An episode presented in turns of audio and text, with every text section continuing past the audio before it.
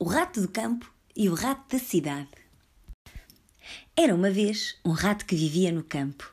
Adorava a sua vida calma, de andar pelos campos à vontade e longe de qualquer perigo. Um dia, o seu amigo rato que vivia na cidade escreveu-lhe uma carta. Convidava-o a ir passar uns dias com ele à cidade. O rato do campo hesitou um bocadinho. É que ele gostava tanto da sua tranquilidade. Por que é que havia de ir para aquela agitação da cidade? No entanto, sempre tinha tido curiosidade de ver como era realmente a vida da cidade. Muito bem, vou aceitar este convite.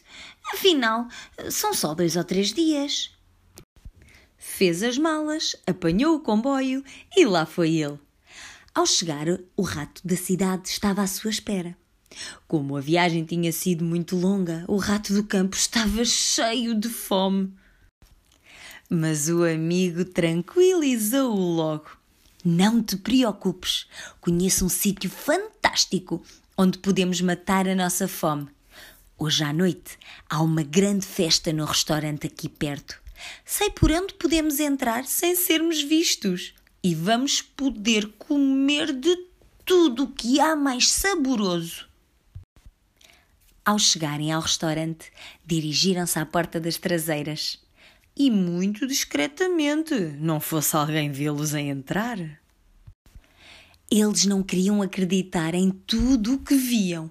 Eram as melhores iguarias, tantos queijos diferentes, doces de fazer crescer água na boca e uma quantidade enorme de pratos com um aspecto delicioso.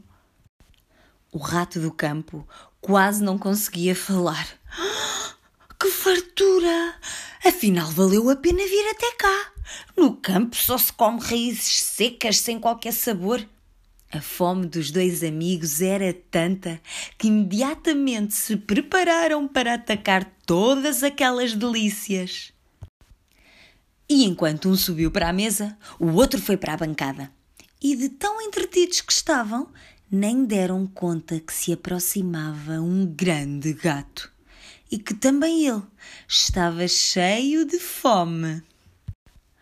Ao ver estes dois ratinhos tão apetitosos, o gato avançou sem fazer qualquer barulho e lançou-se sobre eles.